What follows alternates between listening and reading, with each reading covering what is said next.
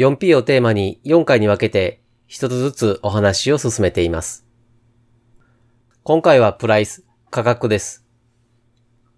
価格についてお話を進める今回の要点は2つです。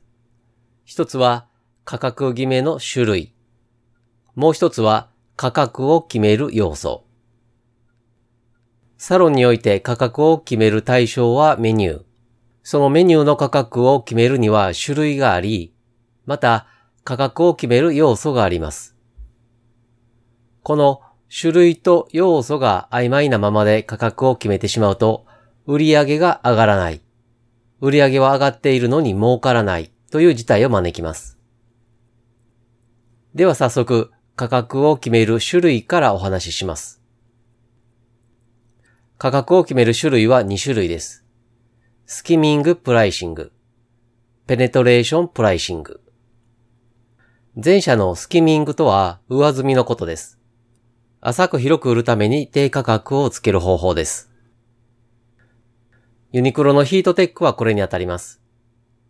性能の割に低価格で強い興味がなくても寒いのは嫌だし、これくらいの価格であれば1枚持っておこうかと購入する人たちを浅く広く獲得するための価格設定です。一方、後者のペネトレーションとは浸透のことです。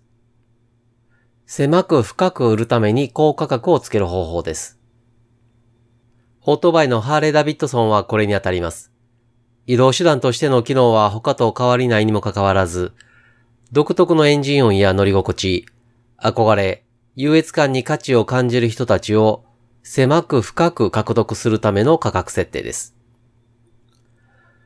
ヒートテックが高性能だからといって高価格をつけたとしたら、商品の普及に悪影響が出ます。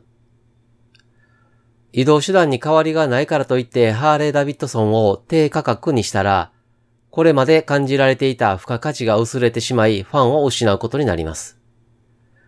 このように価格付けにはスキミングとペネトレーションプライシングの2種類があります。そして今回の2つ目の要点、価格を決める要素についてお話しします。スキミングにしても、ペネトレーションにしても金額を決めなければいけないわけですが、その要素は何かと言いますと、原価です。原価と言いますと材料代と考えがちですが、もう一つ時間を外しては絶対にダメです。なぜ時間が必要かと言いますと、人件費を表すからです。サロン経営において比率が一番高いのが人件費です。この人件費は多くの場合固定費に分類されます。これが落とし穴となって利益を減らします。利益を確保するためにはメニューという商品価格を決める際に人件費を織り込む必要があります。人件費を織り込むためにメニューの施術時間を外してはいけないのです。